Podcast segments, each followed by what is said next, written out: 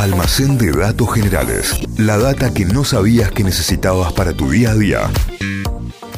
Santi, ¿estamos listos? Todo listo. Pero qué hermoso, porque llega el momento de levantar la persiana, de abrir el almacén de datos generales. Muy bien, y hoy volvemos con una sección que hacía un montón que nos hacíamos, que es eh, la según un estudio. Porque Según- volvemos Ah, a repasar un estudio científico. Antes que nada, un saludo para Bani y su hijo Gaspar, que me escribieron a mi Instagram y me dijeron que son fanáticos del almacén. Buena onda. Que siempre le escuchan, así Pero que le bueno, mandamos un beso a los dos. un beso a los dos. Altísimo nombre, además. Gaspar. Gaspar. Sí, genial. Hoy vamos a hablar de un estudio científico que determinó y que se publicó esta semana, así que está recién salido del horno, cuál es el olor universalmente más agradable. Esa. El olor. eh, eh, ya- eh, la nafta. No. No es la Eh, mm, El dulce de leche. Mm, Yo Puede voy ser, a decir pero no. uno Pero no polémico, pero, mucho que lo tienen que interpretar bien. A culito de bebé, ¿viste? El olor de, de bebé. A piel sí, de bueno, bebé. olor a- de bebé. Claro. el olorcito de bebé. Es como muy subjetivo, van a ser muy distintos si nos ponemos a preguntarle a todo el mundo cuál es su olor favorito. Puede ser el café, ¿Cómo no? Oh, puede ser, eh, no sé, el olor a asado, algún perfume, el olor a asado. es rico. Uy. Ah, me dio una cosa. Eh, y esto que es como una especie de promedio mundial, digamos. Claro, eh, hay infinitas posibilidades para encontrar esto y resulta que un equipo de investigadores se propuso averiguar si es que existe un olor que sea eh, más agradable para un grupo muy grande y muy distinto de personas. El olor a pan me dice. Uh, el olor a pan Sí. recién horneado. El olor a panadería a la mañana. Pero Mal. claro que sí, Fede, el olor a pan. Bueno, y resulta que sí existe. Existe un olor que es el más, eh, el, el más agradable para eh, la gran mayoría de las personas que participaron de este estudio y que es más común de lo que creemos. Está presente en un montón de cosas que consumimos a diario. El equipo de investigadores estuvo comandado por el doctor Artim Arshamin, que es investigador del Departamento de Neurociencia Clínica del Instituto Karolinska de Estocolmo, Suecia. Desde allí llega este estudio. Y los resultados, como decíamos recién, los publicaron el lunes, es decir, eh, esta semana. ¿Cómo diseñaron el experimento? Estuvo muy bueno como lo hicieron. Primero buscaron voluntarios, gente que se sume al experimento, y lo hicieron con comunidades con eh, prácticas culturales muy distintas entre sí y que vivan muy alejados entre sí. Hicieron la muestra lo más heterogénea posible. Por ejemplo, mira cómo hicieron. Buscaron a 25 personas del pueblo Semakberi, que es eh, un pueblo de Malasia. Eh, 16 personas del pueblo Manik de Tailandia. 25 del pueblo Seri de México. 25 de Semalay, también de Malasia. Eh, 25 de pueblos quechuas de Perú. O sea que buscaron eh, distintas comunidades de pueblos originarios eh, de distintos países. Y después personas que vivan en entornos urbanos, modernos, eh, podría decirse. 25 del México, de México DF, mexicanos del DF, 27 tailandeses, 57 habitantes de Nueva York. O sea, hicieron la mezcla De todo el mundo. muy distinta. Y fueron casi 300 personas las que seleccionaron. Y a todas estas personas les mostraban una serie de, de palitos como hisopos embebidos en un líquido que tenían distintos olores.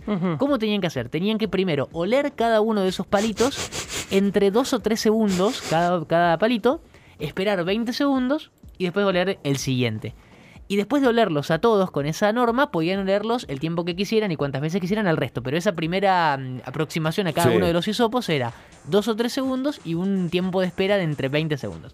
¿Cuáles fueron los resultados? La gran mayoría, la amplia mayoría de los voluntarios eligieron el mismo olor como el más agradable. Y estamos hablando de gente de, eh, con prácticas culturales muy distintas. Ese es como uno de los puntos principales de este estudio.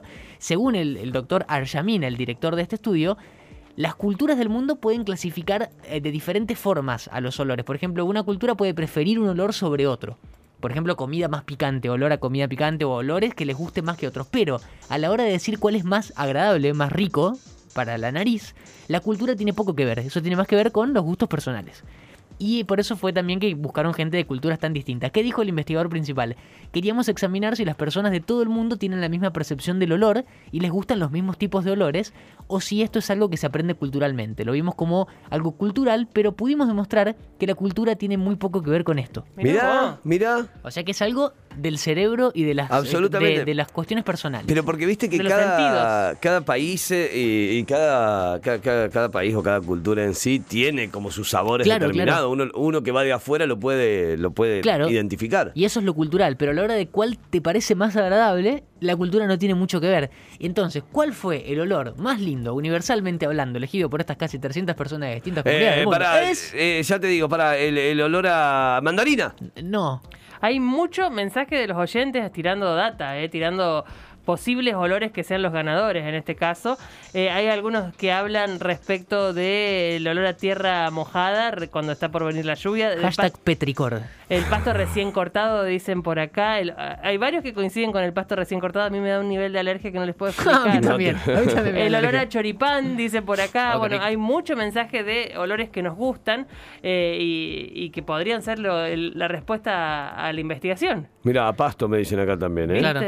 Bueno, ¿saben cuál fue el que salió puesto número uno? El más lindo universalmente oliéndolo. Fluido Manchester. No. ¿Por qué? la vainilla, el olor a vainilla.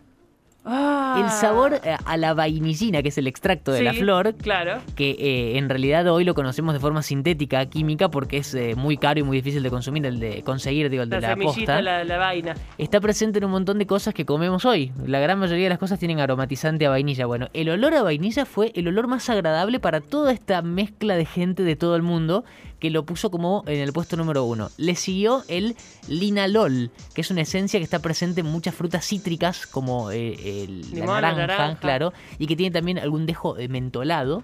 Es un compuesto químico que le hacían oler en los palitos. Y el tercer puesto se fue para el eugenol, que es una esencia que está presente en la canela, la nuez moscada y que se usa mucho en perfumería. En la industria de la cosmética Mirá. y los perfumes se usa mucho el eugenol. Así que esos tres olores fueron los más agradables universalmente, sin importar las culturas, fueron los que eligieron. Y la vainilla se quedó con el puesto número uno. ¿Cuál fue la conclusión del equipo? ¿Cuál? Ahora sabemos que existe una percepción universal del olor que Mirá. está impulsada por la estructura molecular del olor y eh, también las conexiones que hace el cerebro. Y nos Claro. explica por qué nos gusta o no nos gusta determinado olor.